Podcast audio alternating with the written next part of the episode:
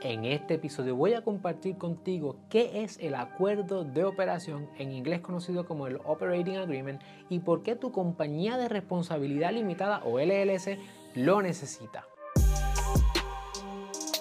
Saludos familia, yo soy el licenciado Alexiomar Rodríguez, fundador de Cirlo y mi misión es ayudarte a establecer, crecer y proteger tu negocio. Por eso en este canal encontrarás contenido semanal sobre propiedad intelectual, empresarismo y la industria de entretenimiento. Si es la primera vez que nos conocemos y estás en YouTube, asegúrate de darle like a este episodio, suscribirte a nuestro canal y darle a la campana para que no te pierdas ni un solo episodio. Si nos estás escuchando en formato podcast, déjanos un review en Apple Podcast que lo vamos a leer en los próximos episodios. Uno de los síntomas más comunes de la LLC destinadas al fracaso es que no tienen un acuerdo de operación. En términos sencillos, un acuerdo de operación es el contrato que existe entre los dueños de la LLC, que se le conocen como miembros, y la LLC como tal. El acuerdo de operación va a considerar aspectos que tienen que ver con el inicio de la entidad, con la operación y administración de la entidad y hasta con el proceso de la disolución o el cierre de la empresa. En el acuerdo de operación se puede pactar cualquier cosa básicamente. Las únicas limitaciones son la ley, la moral y el orden público.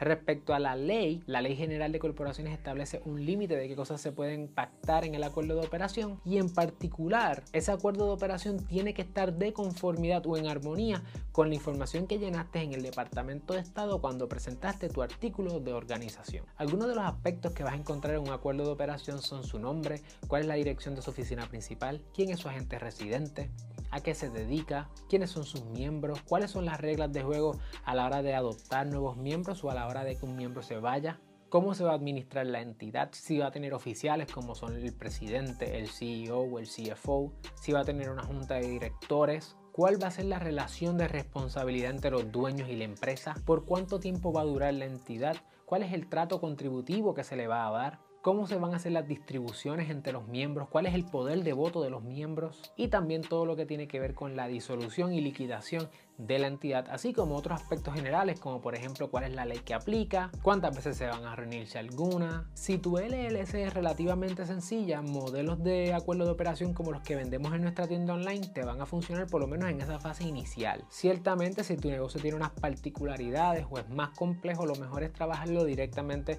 con un abogado. Nosotros te podemos ayudar a redactar unos acuerdos de operación personalizados a tu situación de negocio. Algunas de las razones prácticas por las cuales necesitarás un acuerdo de operación tan pronto como creer tu LLC en el Departamento de Estado son abrir una cuenta comercial en el banco. Por ejemplo, el banco no te va a permitir abrir una cuenta comercial si no tienes este documento junto a la resolución corporativa que establece la Ley General de Corporaciones. Igualmente es importante tenerlo al principio para establecer las reglas de juego del saque y también evitar que te descorran el velo corporativo en el caso de que tengas algún tipo de situación legal y tengas que ir al tribunal. Si necesitas un acuerdo de operación, no dudes en contactarnos o de comprar tu modelo de acuerdo de operación en nuestra página web.